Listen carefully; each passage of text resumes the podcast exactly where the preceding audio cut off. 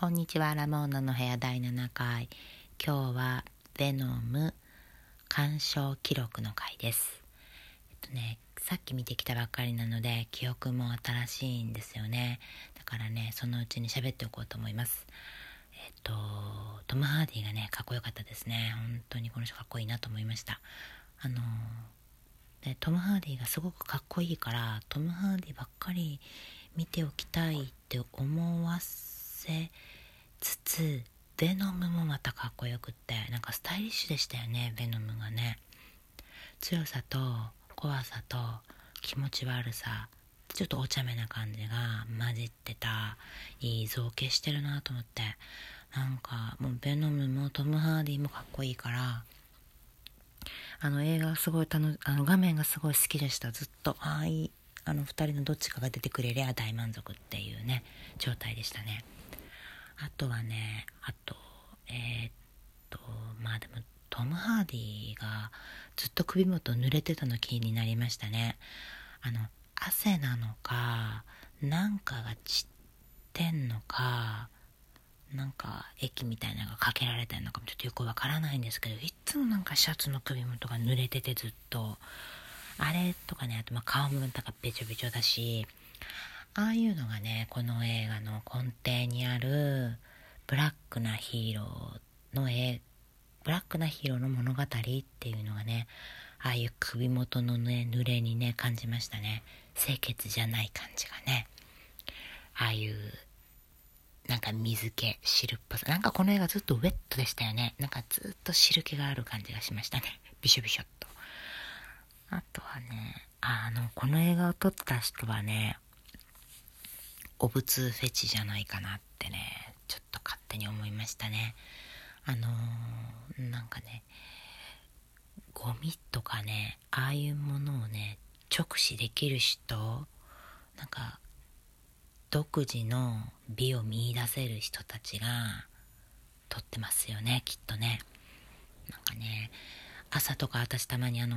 カラスカラスがねゴミ袋をつついてゴミが散乱してる場面とかに出くわすことがあるんですけどもう見れないんですよね。あのもうなんかみかんの皮とかバナナの皮とかティッシュとかなんか紙ゴミとか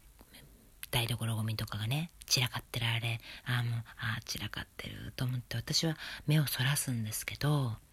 この映画を撮った人はね多分ねこれ一個一個ね見,、ま、見ますよ。なんかここに散乱しているゴミは何と何と何っていう風に避けていってこの構成を楽しむことができるゴミの構成を楽しむことができる独特のねなんか視点っていうか神秘眼を持ってる人たちなんじゃないのかなって思いました。なんか複合物のね造形美がすごい面白いと思って。気持ち悪いけど綺麗って。あの特にあの最後のね。えっとドレイクとエディとベノムとベノムのより強い地球外生命体のあの4者が絡み合って戦闘するシーンとか。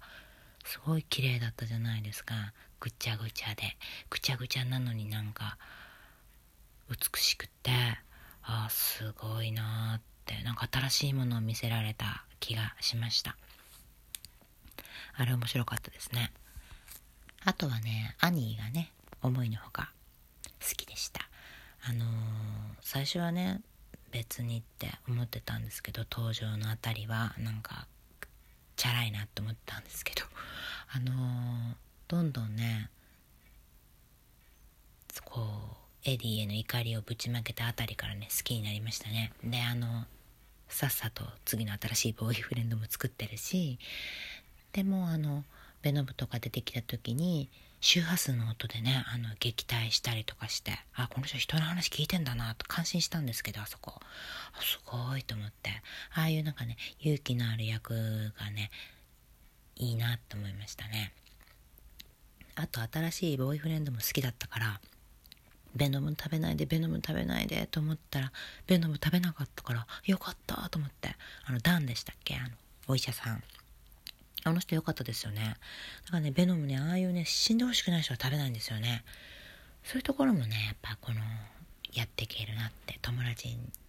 なれるなって思うゆえんですよねベノムがね。そうだなそんな感じかな思ったことはなのカーチェイスのシーンであのバイクってのも面白かったんですけどあのバイクを追いかけるあのねドレイクの手下たちが乗ってる車あれあのブラックパンサーのねカーチェイスで使われてた車に似てましたよね。あとなんだろうな。あとはね一番好きなシーンはあのマスクって言った時にねベノムが「あいよ」みたいな感じで出て。あの特殊武装隊と対峙した場面ですよね。マスクって言ったら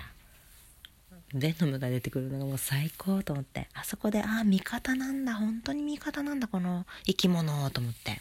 あれすごい嬉しくって気持ちよかったシーンでした。見ることないかなと思ってたんですけどこの映画。友達がね本作るとか言ってたから見に行こうと思って見に行ったら面白かったんでね。よかったです。これから先エディはもうねもうちょっと一回振り切っちゃってるから完全な善に,、まあ、にもなれないしもう独特の善悪の判断のもとで生きていかないといけない立場になったわけだからね。どうやって生きていくんだろうなと思ったしあとまあ孤独ですよねやっぱり。だって自分の一緒に生きてるもの生き物は人を食わないと生きていけないわけだし、そうなんですよね。他のものじゃ多分ダメなのかな。いやちょっとよく分かんなかったんですけど。まあでも本当に人を食べるっていうことへのハードルが低い生き物と一緒に生きてで生きていくっていう孤独をねどうやって耐えていくのかなと思ったらやっぱりそういう時にベノムと喋れるっていうのはエディにとって、まあ、ベノムのせいで苦しいんだけどベノムがいなくても多分エディっていう人間は孤独だからいい話し相手いい親友ができたんじゃないのかなっていうのはね思いましたね、まあ、アニーもいい感じでなんとなく秘密も共有してくれてるしいい友達か彼女か分かんないですけどねいいパートナーにはなれますけどね。やっぱりエディにとって最大の収穫ですよね。ベノムっていうお友達ができたことがね。しかも強いですしねベノム。でまたなんか映画の終わりの方にはわけのわからない悪そうな人とおしゃべりしてたから多分あれと戦うんだと思うんですけどああやってより強い敵と戦って生きていくしかあるまいねって思いながら映画を見終えました。面白かったです。それではさようなら。